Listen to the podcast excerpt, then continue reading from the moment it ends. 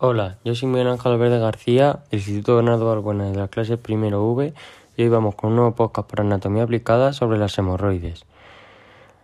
¿Queréis saber lo que son, lo que las produce y cuáles pueden ser sus efectos? Pues quédate para descubrirlo.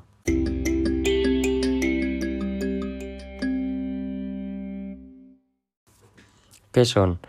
El tejido hemorroidal es una estructura normal de la anatomía humana cuya función es, almohadillar el canal anal y ayudar a mantener la continencia. La enfermedad hemorroidal se produce cuando estas estructuras hemorroidales, coloquialmente conocidas como almorranas, se congestionan, inflaman y desplazan o prolapsan hacia el exterior del canal anal. Es una enfermedad muy frecuente en nuestro medio. Tiene una prevalencia aproximada del 5% y un 50% de la, de la población sufrirá algún síntoma a lo largo de su vida. Generalmente las hemorroides no son trastornos graves, aunque cuando aumentan patológicamente de tamaño o se dirigen hacia el exterior provocan molestias como picor, dolor o ardor. Las hemorroides son frecuentes en torno a los 45-65 años y se manifiestan tanto en hombres como en mujeres, aunque durante la gestación aumenta la prevalencia en las mujeres.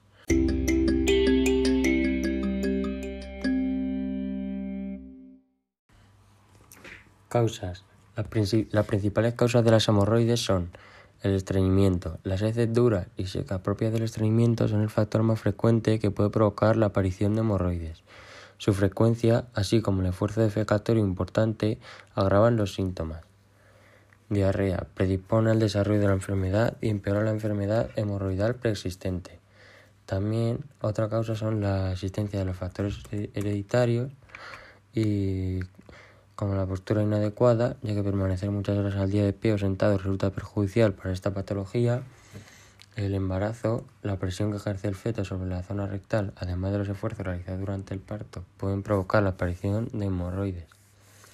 O estar mucho tiempo sentado en el inodoro y los esfuerzos defecatorios.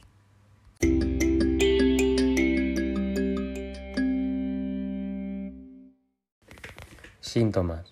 Los síntomas más frecuentes de las hemorroides son rectorragia o sangrado a través del ano. Hay existencia de manchado al limpiarse o goteo de sangre fresca en la taza del inodoro. Otro síntoma es el prolapso o salida de las hemorroides a través del ano. Inicialmente se reducen o reintroducen al ano espontáneamente, pero con el tiempo se pueden quedar fuera permanentemente. El ensuciamiento. La ropa interior se puede manchar con una secreción mucosa sanguinolenta o incluso con heces el prurito o picor en la zona anal o simplemente las molestias o el dolor.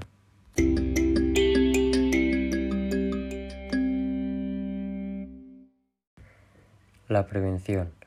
Para evitar la aparición de hemorroides es aconsejable corregir las causas que las originan. Y algunas recomendaciones son beber 2 litros de agua al día para prevenir el estreñimiento, evitar la ingesta de alcohol, ya que perjudica la circulación sanguínea dificultando la digestión, reducir el consumo de sal, dado que favorece la retención de líquidos, consumir una dieta rica en fibra, frutas, verduras y productos integrales, evitar el esfuerzo defecatorio, practicar deporte de forma regular para activar la circulación sanguínea y ayudar a mejorar el tránsito intestinal y evitar hacer grandes esfuerzos en los que tenga especial importancia la zona abdominal.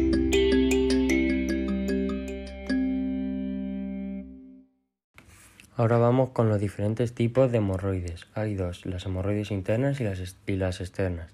Las hemorroides internas son las que sangran con la deposición y las que se prolapsan a través del ano. No son dolorosas a no ser que se acompañen de trombosis hemorroidal y existen cuatro grados para clasificarlas. El grado 1, las hemorroides normales. El grado 2, hemorroides que salen por el ano con la deposición y se reintroducen solas. Grado 3, aquellas que salen por el ano con la deposición y hay que ayudar a reintroducirlas. Y grado 4, las hemorroides internas que salen a través del ano y siempre se encuentran en el exterior. Se diferencian de las hemorroides externas en que estas últimas están cubiertas por piel normal. Hemorroides externas.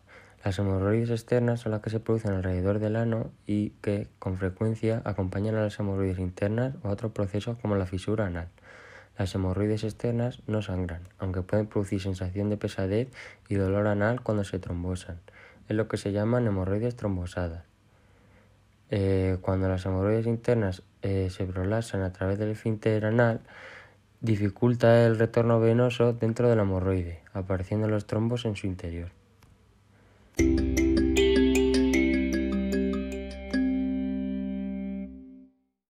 Ahora vamos con una parte muy importante, los tratamientos.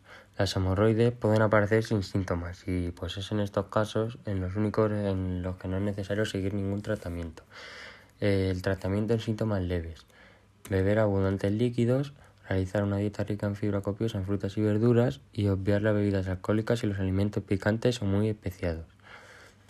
También reducir la ingesta de cafeína, ya sea café, té, refresco de cola, etc. Y eludir el abuso de medicación astringente, antiinflamatorios no esteroideos, más conocidos como INES, entre los que se encuentra el ibuprofeno y el naproxeno, ansiolíticos y antidepresivos.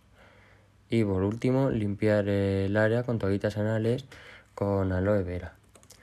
El tratamiento en síntomas moderados.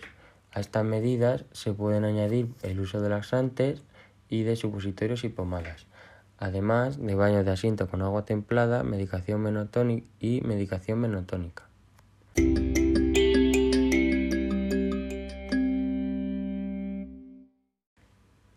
En resumen, y para finalizar, las hemorroides son varias inflamaciones de las venas en el recto y el ano, las cuales pueden estar causadas por estreñimiento o factores hereditarios.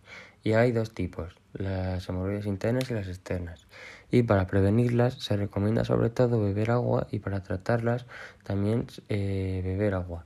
Aparte de no estar sentado en el, inodoro, durante mucho tiempo y tratar la zona con tiritas de aloe vera, entre otros. Y aquí el final de podcast. Espero que os haya resultado interesante y útil y nos vemos en la próxima. Adiós.